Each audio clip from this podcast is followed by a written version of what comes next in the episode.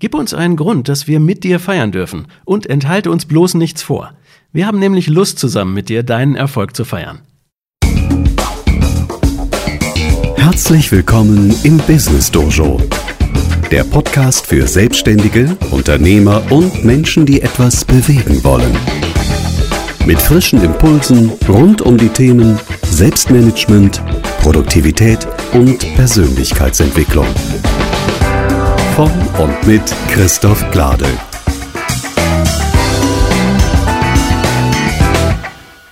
Hallo und herzlich willkommen zur Folge 36 des Business Dojo Podcasts. Ich bin Christoph Glade. Heute geht es um das Thema Erfolge feiern, vier Lügen, die dir dabei im Wege stehen können. Ich werde dabei der Frage nachgehen, warum es vielen von uns oftmals so schwer fällt, die eigenen Erfolge gebührend zu feiern. Und auch darauf eingehen, warum das Feiern so wichtig ist und was du tun kannst, um die vier häufigsten selbstverhindernden und einschränkenden Glaubenssätze zu entlarven, die wir uns immer wieder selbst einreden, die aber einfach nicht wahr sind wie du sie durch befreiende Wahrheiten ersetzen kannst und dir das Feiern deiner Erfolge dadurch leichter fallen wird und welche positiven Effekte das für dich persönlich und auch für dein Team haben wird. Dazu gleich mehr.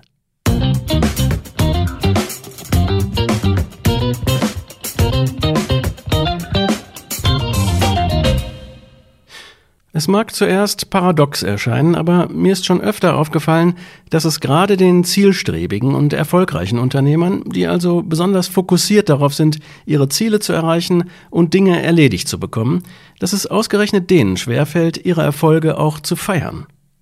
Warum ist das so? Nun, ich glaube, das liegt in erster Linie an ein paar waschechten Lügen, die wir uns über das Feiern selbst erzählen. Ja, ich weiß, das Wort Lüge mag hier etwas hart klingen, aber es bringt klar auf den Punkt, um was es geht. Es geht um unsere eigenen einschränkenden Glaubenssätze, die wir uns selbst immer wieder und wieder erzählen in einer Art innerem Dialog, den wir mit uns selbst führen. Und je öfter wir uns diese Glaubenssätze erzählen, desto mehr stehen wir unter ihrer Wirkung. Ich finde, es lohnt sich da einmal genauer hinzuschauen. Los geht's mit Lüge Nummer eins: das Feiern von Erfolgen ist nicht wichtig.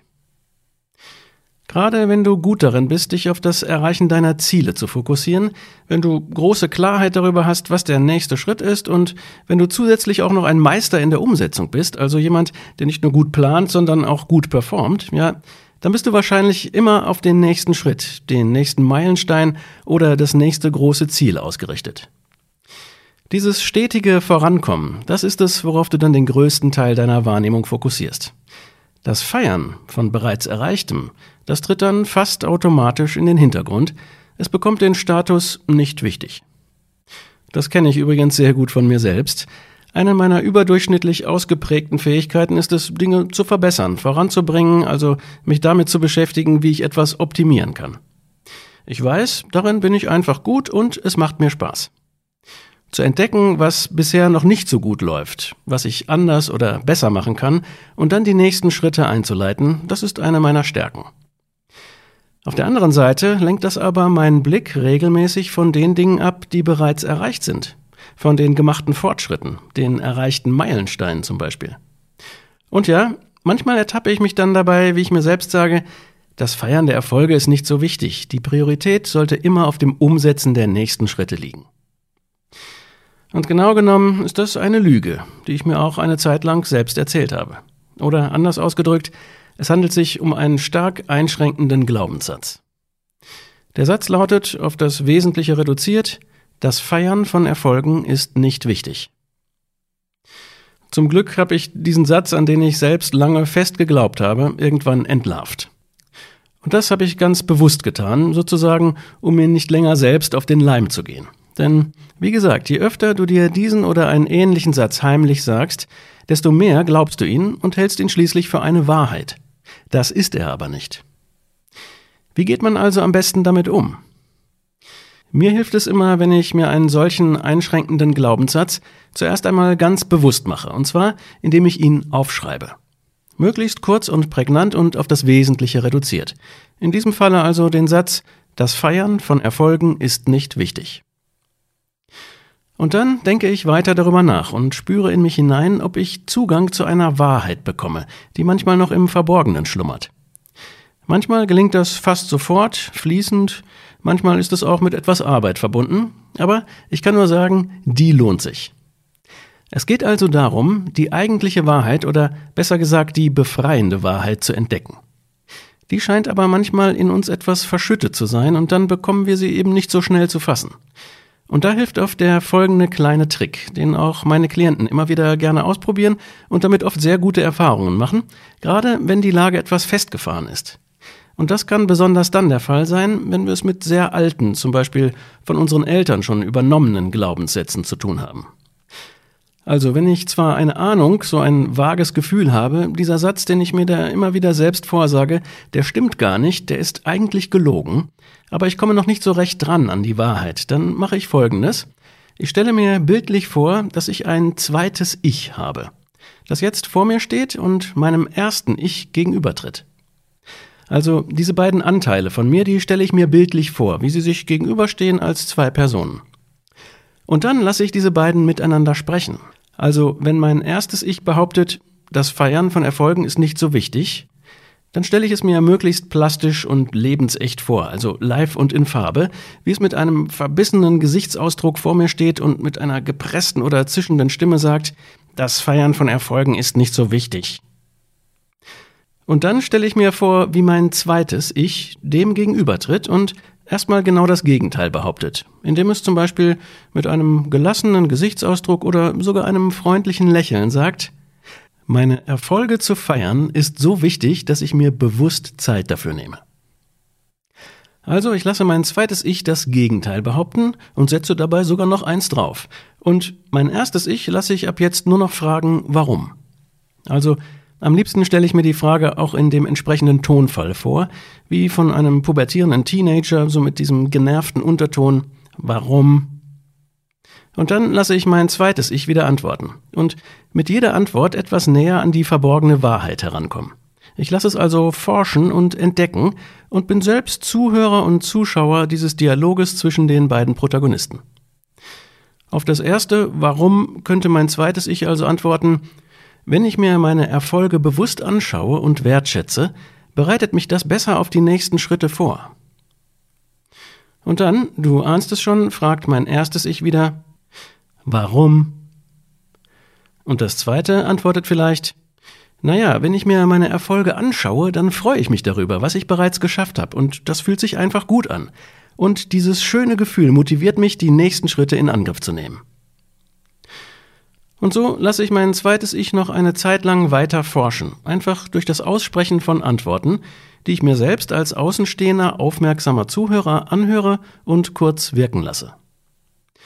Und auf die Art gelange ich dann früher oder später zu einer befreienden Wahrheit.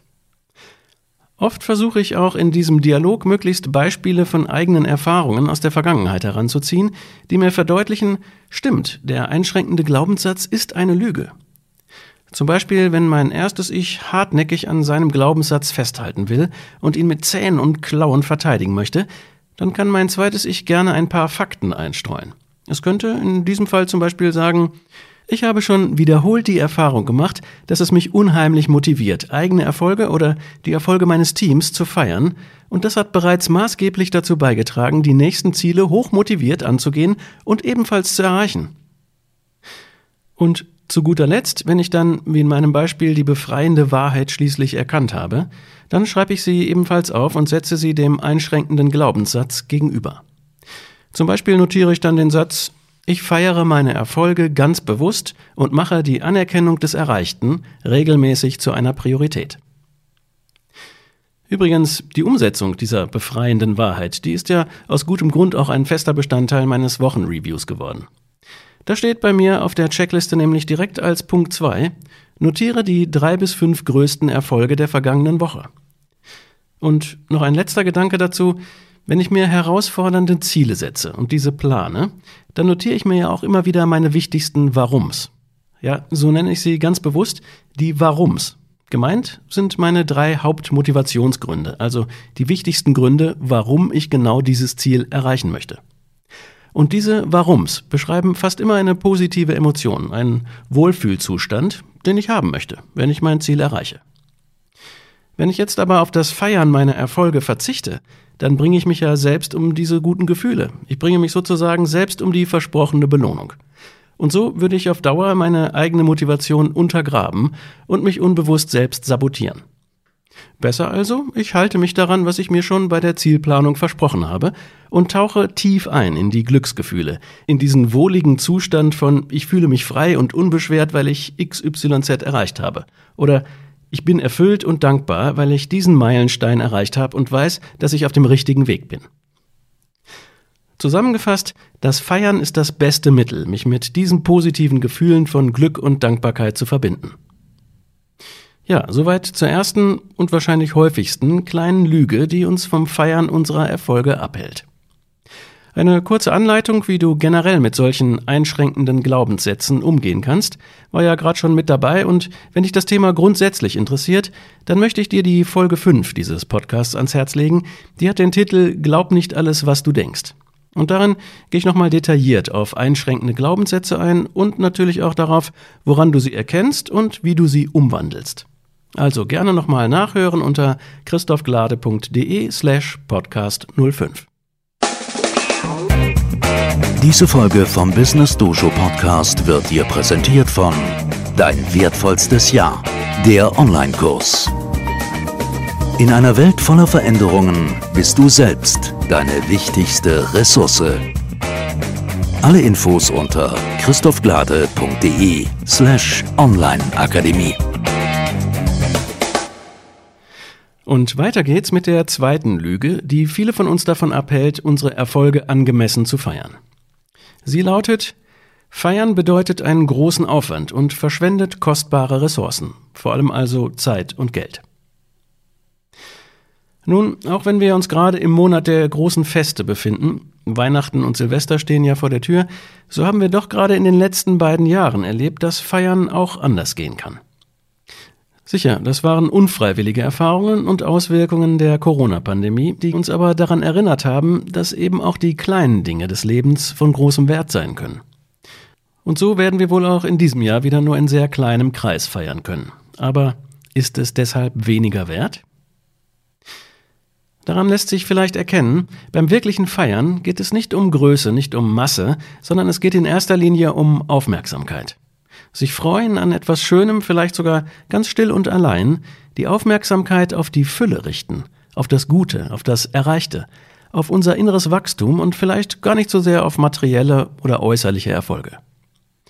Dafür braucht es kein rauschendes Fest, dafür braucht es nur die innere Zustimmung und vor allem drei wichtige Zutaten, die heute einen besonderen Wert haben, weil sie so rar geworden sind. Fokussierte Aufmerksamkeit, bewusstes Hinschauen und sich Zeit nehmen. Also kurz zusammengefasst, seine Erfolge zu feiern muss nicht bedeuten, eine große Party zu schmeißen. Natürlich ist das auch erlaubt und manchmal sogar absolut angemessen. Wichtig ist aber vielmehr, mir das bereits Erreichte bewusst zu machen, mich daran zu erfreuen, meine volle Aufmerksamkeit wenigstens für einen Moment nur darauf zu richten und den Erfolg zu genießen. Wenn also auch einer deiner Glaubenssätze bisher lautete, Feiern bedeutet einen großen Aufwand und verschwendet kostbare Ressourcen, dann kannst du ihn jetzt getrost ersetzen durch die befreiende Wahrheit, Feiern geht auch ressourcenschonend und gelingt schon mit wenigen Minuten fokussierter Aufmerksamkeit. An dieser Stelle habe ich noch drei Tipps, wie es dir im Alltag besser gelingt, nicht auf einen oder sogar mehrere der heute besprochenen einschränkenden Glaubenssätze hereinzufallen. Tipp Nummer eins: Nutze regelmäßig den Wochenreview dazu, deine drei bis fünf größten Erfolge schriftlich zu notieren. Ja, überspringe diesen Punkt nicht, auch wenn es dir etwas schwerfällt und du noch Anfänger daran bist, dich selbst zu feiern. Du wirst sehen, wenn du das in diesem Rahmen einmal pro Woche in Stichpunkten machst, dann kostet es dich nur wenige Minuten und du wirst sehr schnell immer besser darin. Tipp Nummer zwei: Nutze gerade bei Gewohnheitszielen, die ja auf regelmäßigen Wiederholungen basieren, oder auch bei anderen langfristigen Zielen, die aus vielen kleineren Meilensteinen bestehen, einen Fortschrittszähler. Damit siehst du zum einen immer deinen Fortschritt und fokussierst dich auf die bereits zurückgelegte Teilstrecke und außerdem kannst du in deinem Fortschrittszähler auch Belohnungen eintragen. Denn was ist schöner, als sich das Erreichen von Zwischenzielen hin und wieder mit einer kleinen Belohnung zu versüßen?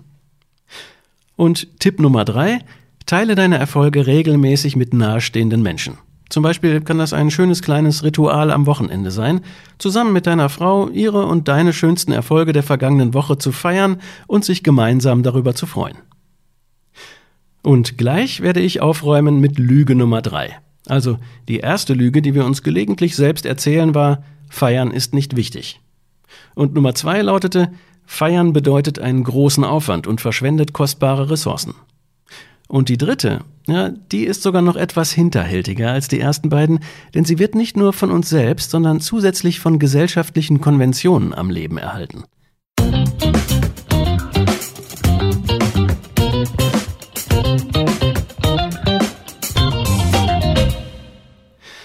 Die dritte Lüge, die dazu geeignet ist, uns das Feiern zu verbieten, die hat ihre Wurzeln in einer bei manchen recht tief sitzenden Angst.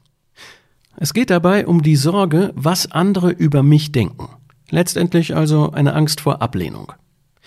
Und weil diese Lüge einer solchen diffusen Angst entspringt, ist sie auch schwerer zu erkennen. Um die Hintergründe etwas zu beleuchten, werde ich gleich nochmal ein Beispiel aus meinem eigenen Leben bringen, vorab aber die folgende Überlegung.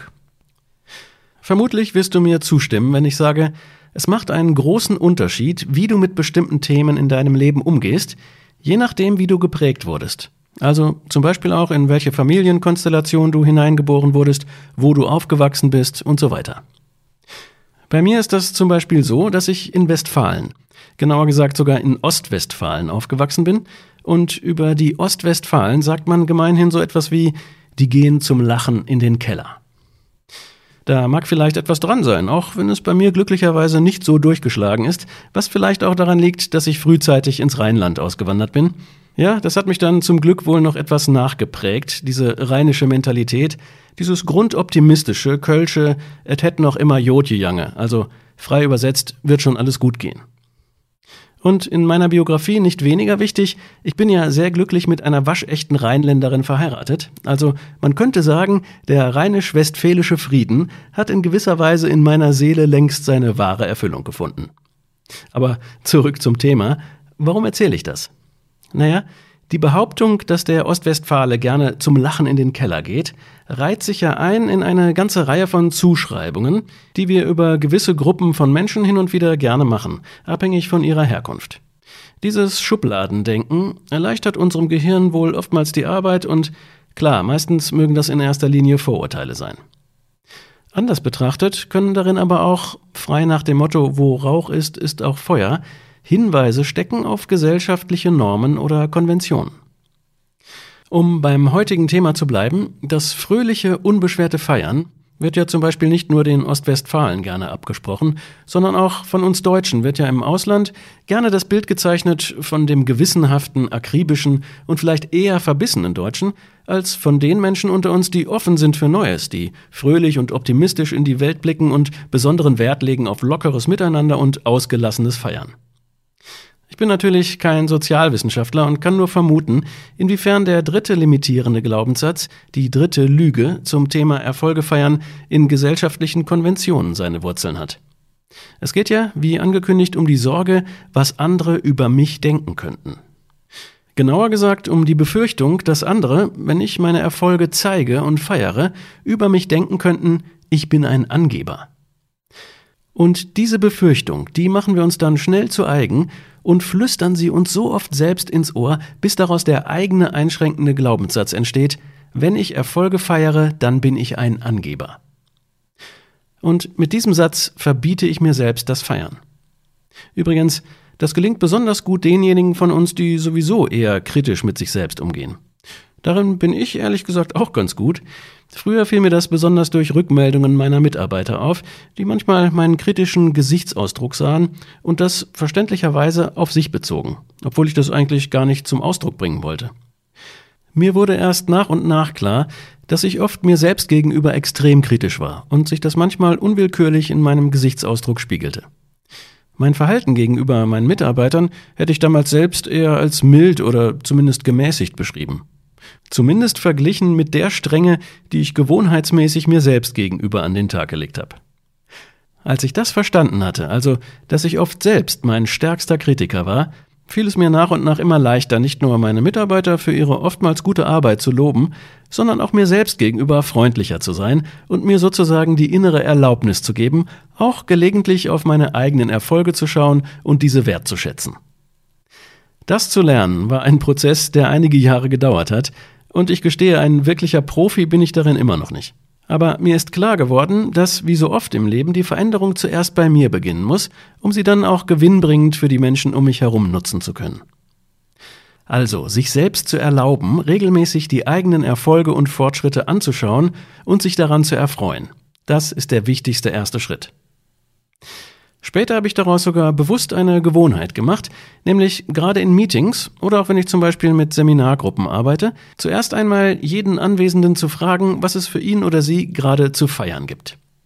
Welche Fortschritte er sehen kann, auf welche Zwischenergebnisse er stolz ist. Und ja, dann bin ich durchaus auch etwas hartnäckig, wenn zum Beispiel jemand dann nur in der Wir-Form spricht, also eigentlich über die Erfolge und Leistungen des Teams spricht. Da kann es sein, dass ich dann unterbreche und sage, nein, ich meine deine persönlichen Erfolge, das, was du selbst zum Erfolg beigetragen hast. Da muss dann manch einer schlucken, bis ihm oder ihr das gut über die Lippen kommt. Und zum Aufmuntern sage ich dann auch schon mal sowas wie, Gib uns einen Grund, dass wir mit dir feiern dürfen und enthalte uns bloß nichts vor. Wir haben nämlich Lust zusammen mit dir deinen Erfolg zu feiern.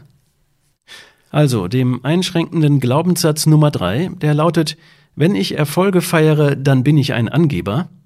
Dem setze ich heute die befreiende Wahrheit entgegen. Eigene Erfolge feiern zu können, ist der erste Schritt und sogar die Voraussetzung dafür, andere zu ermutigen, ihre Erfolge zu feiern.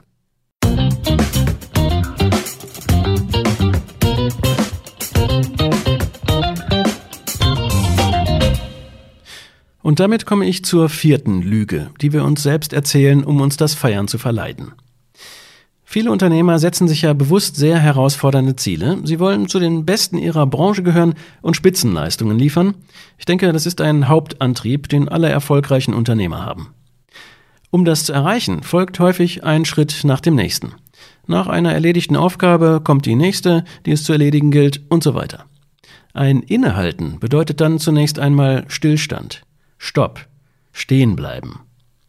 Und das macht so manchem Unternehmer Angst dieses Innehalten und Stoppen. Aber genau das braucht es, um sich seiner erreichten Erfolge bewusst zu werden. Ein Innehalten, Hinschauen und Wertschätzen. Die Angst vor diesem Innehalten ist nicht zuletzt die Angst davor, faul oder selbstzufrieden zu werden, keine Spitzenleistung mehr zu vollbringen, sondern in die Mittelmäßigkeit abzurutschen. Frei nach dem Motto, erfolgreich zu sein ist wie Schwimmen gegen den Strom. Wer nicht ständig in Bewegung bleibt, der fällt zurück. Der daraus entstehende einschränkende Glaubenssatz bezüglich des Feierns lautet also, das Feiern von Erfolgen verleitet mich zu Selbstzufriedenheit und Mittelmäßigkeit. Das ist aber, wie so oft, eine Angst, die von falschen Annahmen gespeist wird. Denn wenn du ganz bewusst darüber nachdenkst, dann wird dir schnell klar, dass es sich genau andersherum verhält. Das Feiern und Wertschätzen der erreichten Erfolge führt zu einer erhöhten Motivation. Und diese erhöhte Motivation ist der notwendige Treibstoff, der mich befähigt, die noch vor mir liegenden Ziele zu erreichen. Anders gesagt, ich kann aus der Vergangenheit ableiten, zu was ich zukünftig in der Lage sein werde. Ja, ich würde sogar so weit gehen zu sagen, dass wir durch das Feiern unsere Persönlichkeit nachhaltig positiv verändern. Denn wir schreiben dadurch die Geschichte, die wir uns über uns selbst erzählen, immer wieder neu. Statt auf den Mangel ausgerichtet zu sein, auf das, was wir noch nicht geschafft haben, richten wir uns so immer wieder auf die Fülle aus, besinnen uns auf unsere Fähigkeiten und Stärken und steigern so nicht nur unsere Motivation, sondern wir schärfen im wahrsten Sinne des Wortes die Säge immer wieder neu für unsere nächsten, noch größeren Erfolge. Die befreiende Wahrheit, die hier erkennbar wird, könnte also lauten, durch das Feiern meiner Erfolge schreibe ich meine persönliche Geschichte neu. Und das ist die Basis für zukünftige Bestleistungen.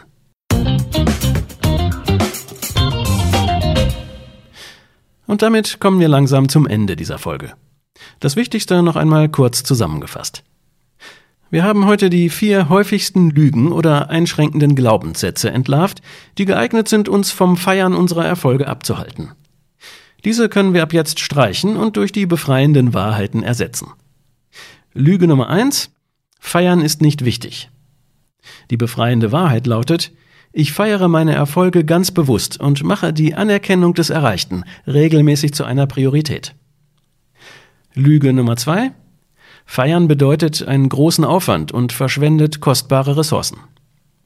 Die befreiende Wahrheit lautet, Feiern geht auch ressourcenschonend und gelingt schon mit wenigen Minuten fokussierter Aufmerksamkeit. Lüge Nummer drei.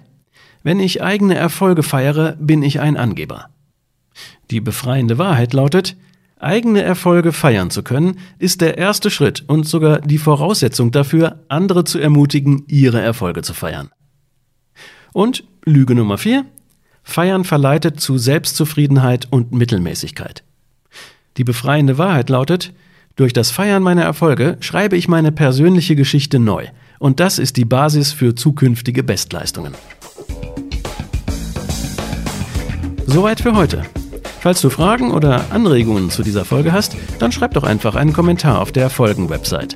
Die findest du unter christophglade.de slash podcast 36. Ich freue mich, von dir zu hören. Für heute sage ich vielen Dank fürs Zuhören und bis zum übernächsten Samstag. Denn dann erscheint wie immer die nächste Folge des Business Dojo Podcasts. Bis dahin wünsche ich dir eine produktive Zeit.